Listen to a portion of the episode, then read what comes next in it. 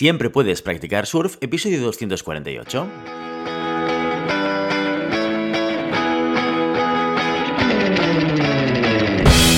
Bienvenido y bienvenida a Siempre puedes practicar surf, el podcast diario sobre recursos humanos. Este podcast está pensado para profesionales de recursos humanos, gerentes o jefes de equipo y podrás encontrar técnicas, consejos, ideas, conceptos y noticias sobre la gestión de personas. Eso sí, con un enfoque práctico y aplicable. Hoy episodio 248 del martes 14 de junio del 2022, programa que vamos a dedicar a las noticias de la semana.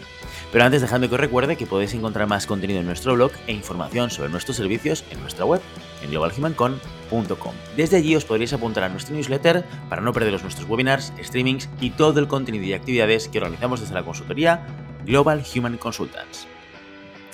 Bueno, pues como cada martes, ya lo sabéis, hoy dedicamos el programa a la actualidad. Recopilamos las noticias más relevantes de los últimos días para que tengáis la oportunidad, a través de este podcast, de estar al día de lo que pasa en el sector de la gestión de personas. Empezamos. Y lo hacemos con dos noticias diferentes, pero que van de la mano. ¿eh? No, no se trata de despidos masivos, que ya tuvimos suficiente con las dos últimas semanas. La primera de estas noticias la podemos leer en El Economista y dice lo siguiente. Comienza el mayor experimento del mundo de jornadas de cuatro días por el 100% del salario. Las universidades de Oxford, de Cambridge y el Boston College de Estados Unidos han iniciado en Inglaterra un estudio masivo en el que participan más de 3.000 personas de todo tipo de sectores, desde grandes tecnológicas hasta pescaderías de barrio. El tema es el siguiente. A estas personas les han dado un día más en fin de semana, es decir, tres días libres y cuatro laborables, y les han pedido que, por favor, intenten mantener su productividad. La reducción de jornada no afectará al sueldo, que seguirá siendo del 100%. El estudio, que ya se considera como histórico, lo está promocionando el Think Tank Autonomy Work y tiene varios objetivos. Por un lado, observar si con cuatro días de trabajo la productividad baja, se mantiene o bien por el contrario sube. Por el otro, analizar cómo afecta esto a la conciliación familiar. Y por último, identificar si hay algún efecto de la reducción de jornada laboral en el clima, es decir, si ayuda a mejorar los efectos del cambio climático. Juliet Shore, profesora del Boston College y jefa del proyecto, dice que apegarse a un sistema rígido, centenario y basado en el tiempo no tiene sentido. Se puede ser 100% productivo en el 80% del tiempo en muchos lugares de trabajo y las empresas que lo han adoptado en todo el mundo lo han demostrado.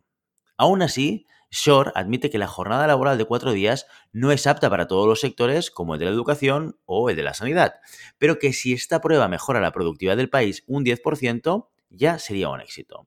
Pero no todo el mundo es tan optimista. El economista y miembro del Institute of Economic Affairs, Julian Jessop, está a favor de la prueba, sí, pero no espera grandes resultados. Según sus palabras, tendrías que volverte un 25% más productivo por día, y no todas las personas pueden permitirse eso. De ejemplo pone el caso de la hostelería, donde los camareros dependen de la demanda, por lo que no se puede permitir que aumenten su productividad así como así. Igualmente, bueno, esperemos a ver los resultados antes de sacar conclusiones. Y bueno, se espera que la muestra se amplíe y el experimento llegue a España a finales de año, así que estaremos muy atentos. Dicho esto, la otra noticia relacionada la leemos en el país, que dice lo siguiente. Telefónica España extiende a toda la plantilla la jornada laboral de cuatro días con rebaja de sueldo. Es un titular un poco tricky, porque da la impresión de que la impone y no es así. Lo que va a hacer Telefónica es extender la posibilidad de que cualquier empleado que lo desee pueda acogerse a esta modalidad. Y eso es gracias a los buenos resultados que se obtuvieron en la prueba piloto que empezó el pasado 1 de octubre.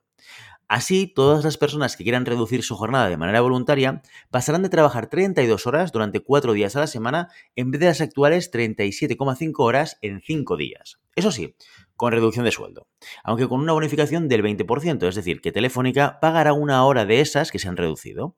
Para acogerse a esta modalidad, los empleados tienen un plazo desde el 9 de junio hasta el 15 de julio para comunicarlo a la empresa, y la jornada laboral de cuatro días se hará efectiva el 1 de septiembre hasta el 31 de diciembre, es decir, que tampoco es algo que vaya a durar siempre. No obstante, la intención de Telefónica es proponer esta fórmula anualmente a partir del 2023. ¿Qué te parece? ¿Crees que las empresas están empezando a innovar y a escuchar las demandas de los empleados? Te leo en comentarios. Seguimos con más noticias interesantes, esta vez de equipos de talento. Incrementan las empresas donde la presencia de mujeres en el órgano de dirección de la compañía es superior al 50%. ADECO Group Institute presentó el pasado jueves 9 de junio la tercera edición de su observatorio ADECO de igualdad, un informe con el que se monitoriza la situación de igualdad entre hombres y mujeres en el ámbito laboral. y poder ver así la evolución en los últimos años. Para esta tercera edición se ha analizado la situación de los planes de igualdad, la posición de las mujeres en puestos directivos, tanto públicos como privados, y se abordan interrogantes sobre la flexibilidad y la corresponsabilidad.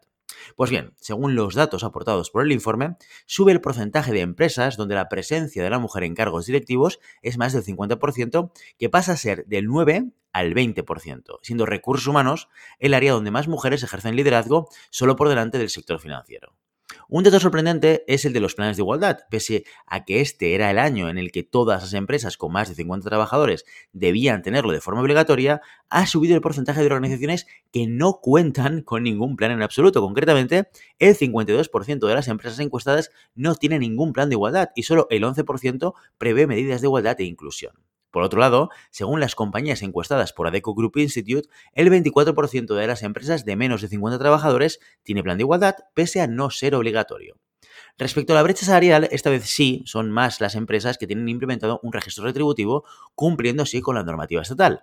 Un 72% de las empresas cuentan con esta herramienta, pero solo el 10% de ellas tiene un recurso informático específico para su análisis. Aún así, el informe destaca que España está por encima de la media europea en igualdad laboral, situándonos por encima de Francia, Alemania, Reino Unido y Países Bajos y a la par que los países nórdicos. Sigamos por este camino. Nos pasamos ahora a RRHH Digital con el siguiente titular. Los perfiles junior digitales obtienen sueldos hasta 13 veces más altos que la media de los jóvenes españoles. ISDI ha publicado los datos de su último Observatorio de Empleo Joven Digital de 2022. En él se desvela que de las más de 600 ofertas estudiadas, el 70% de ellas buscaban perfiles jóvenes especializados en materia digital y con un mínimo de 2 a 3 años de experiencia. Según ISDI, estos jóvenes profesionales obtienen un salario anual que oscila, atención, entre los 24.000 euros y los 30.000 euros brutos, nada más salir del máster. Algo que sin duda choca con los datos oficiales de la agencia tributaria, según la cual el 82,3% de los menores de 26 años tiene un salario inferior al salario mínimo interprofesional, lo que viene siendo 200 euros menos al mes que la media. Bueno, ¿y qué compañías son las que buscan talento fresco?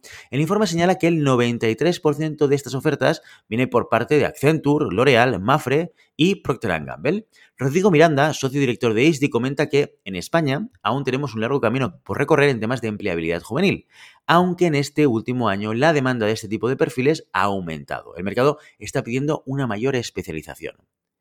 ¿Y qué buscan estas empresas en el talento joven? Pues entre las habilidades más demandadas se incluye el manejo de metodologías ágiles y entornos digitales.